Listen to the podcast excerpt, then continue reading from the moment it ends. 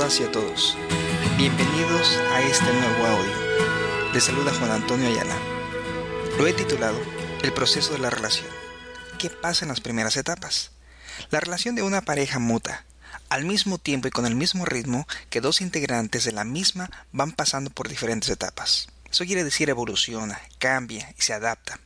Podemos decir que atraviesa diferentes etapas, aunque no siempre son las mismas ni con los mismos y exactos intervalos. De modo que, si hay unas líneas generales en las que casi todos los especialistas tienen un consenso, habría cuatro diferentes etapas que casi todas las relaciones atraviesan, y estas son las siguientes. La primera, el enamoramiento. Es cuando uno siente esas maripositas en el estómago.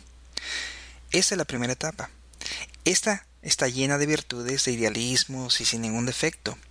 Todo en el otro es maravilloso, y la pareja se siente absolutamente unida y en común.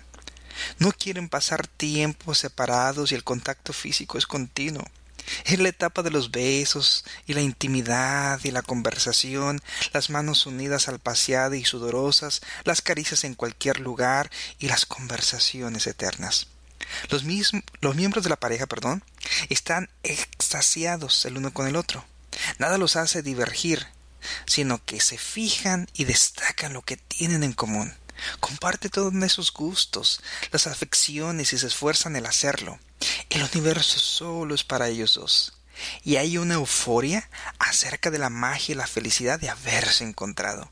Es una etapa donde las disputas y las conversaciones eh, fuertes no existen. Y debemos declarar que si llegara a verlas, se viven con un dramatismo y una intensidad terrible.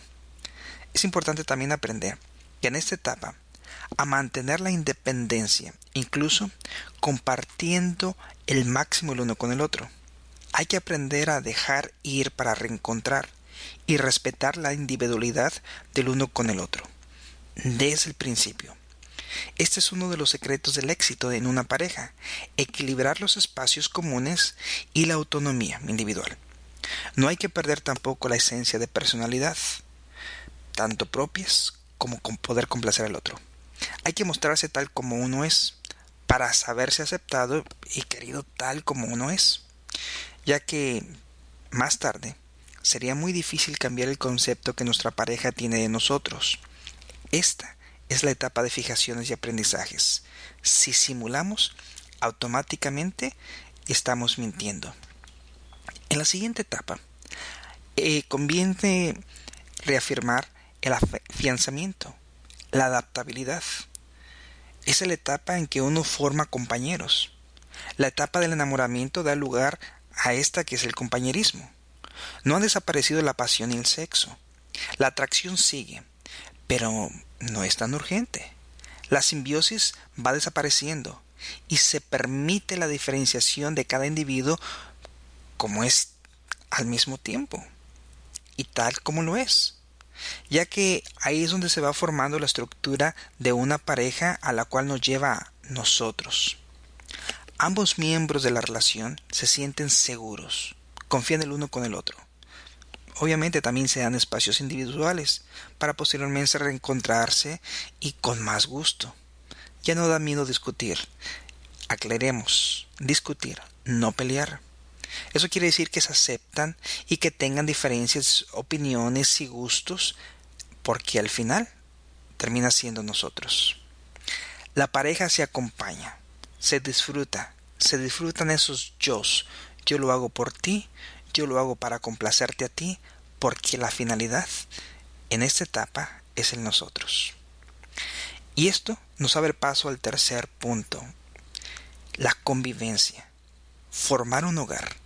Una vez que se formó el nosotros, entonces en esta etapa de convivencia y formar un hogar es cuando la pareja ya se ha afianzado, se ha medido, se ha conciliado las diferencias posibles, llega el momento de dar un paso más, se empieza a hacer planes a futuro, se considera una convivencia a largo plazo y obviamente la enorme posibilidad de formar una familia. La pasión arrolladora de la fase 1 da paso a esa calma dulce. Es el momento de hacer juntos, de comenzar a mirar juntos en una misma dirección y al verse mutuamente con ese arrobo.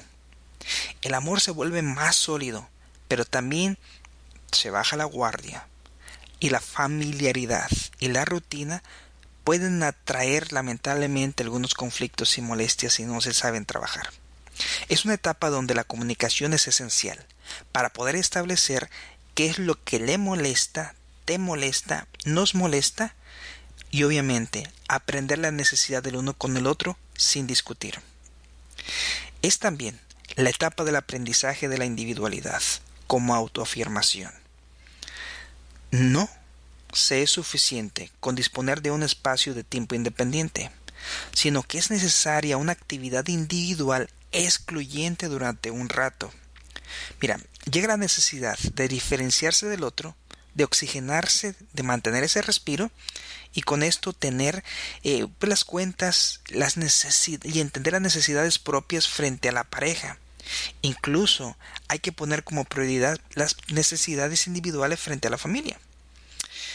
La persona insegura, vamos a tener esta nota, la persona insegura puede tener miedo de que la pareja pase tiempo sola, lejos. Obviamente, porque esa inseguridad le genera un miedo. Así que es necesario desarrollar confianza en esta etapa y además, esta es la etapa justa de la comunicación. Y eso nos abre un campo al punto número 4, el compromiso recíproco y voluntario. A partir de los 10 años de la relación en adelante, vienen y llegan los vaivienes. Pueden suceder como cualquiera de las etapas anteriores, pero las crisis em, ya solucionadas exitosamente ayudarán a consolidar la relación y mientras más se trabaje, más sólida es. Hay un momento dentro de la relación de pareja en que se debe de esperar el uno por el otro. Y cuando no se espera, es no aceptar el uno con el otro. Si la idealización de la primera etapa y sin la lucha y la disputa y el crecimiento, puede esta relación ser dolorosa y puede inclusive infectar ese dolor a la segunda y tercera etapa. Si le agregamos a esto de que los hijos ya han llegado y han crecido, o la pareja ya ha cumplido la mayor parte de sus metas, esto puede mirarse a los ojos y sentirse un poco confuso. Sí. ¿Por qué? Porque ya entramos en esa etapa donde no sabemos si queremos seguir al lado del otro y es un momento decisivo y crucial. Mira, muchas parejas rompen eh, su relación basada en estadísticas después de los 10 o 12 años de matrimonio o relación, porque solo estaban unidos por proyectos que lamentablemente ya han finalizado. Ya los hijos crecieron, ya se compró la casa, ya se tuvieron los carros, ya se terminaron los estudios. Llamemos a esta última etapa la etapa del compromiso recíproco, en el lado positivo. La fase de la vida en que aceptamos gustosos seguir con nuestro compañero o compañera. Y a pesar de todas esas circunstancias que no nos gustan tanto y que la persona que conocimos se ha modificado, seamos realistas, nosotros tampoco lo fuimos y por lo tanto la aceptamos. Este es el área positivo de esta relación. Debemos destacar por último que lo importante es que la pareja haya llegado junta en el crecimiento a esta etapa, en la que decide consolidarse para siempre, siempre y cuando ambos entiendan que es un para siempre. En conclusión, puedo resumir que las etapas de una relación se simplifican en tres simples fases.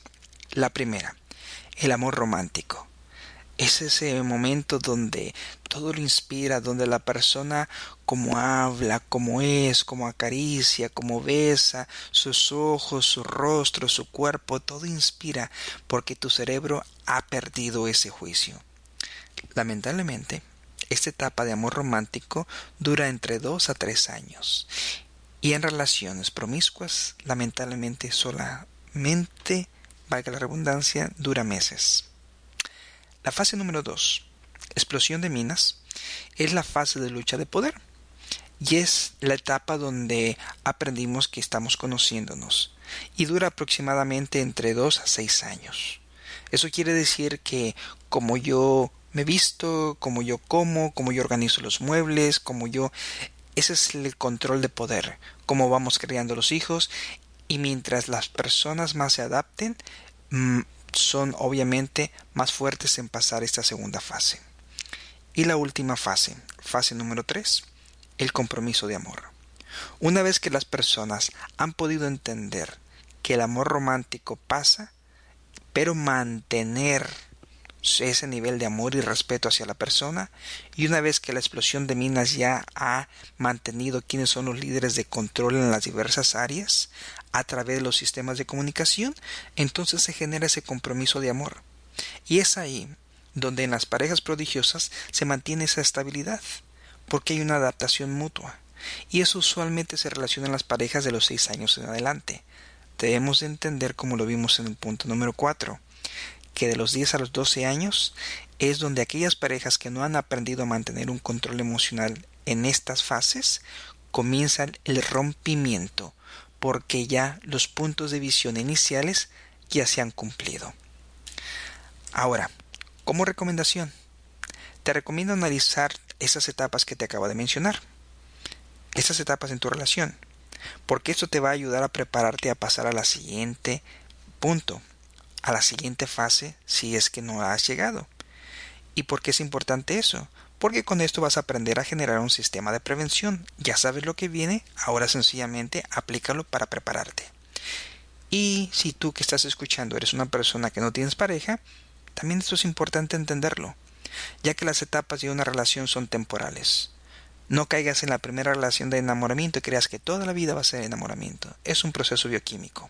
Por consiguiente, en el siguiente audio voy a compartir cuáles son los énfasis dentro del enamoramiento y hablaremos más sobre cómo funciona un cerebro enamorado y qué pasa durante el enamoramiento. Gracias por haber escuchado este audio. Te deseo que tu evaluación te ayude, porque es la intención con estos audios. Se despide tu amigo Juan Antonio Ayala. Un fuerte abrazo.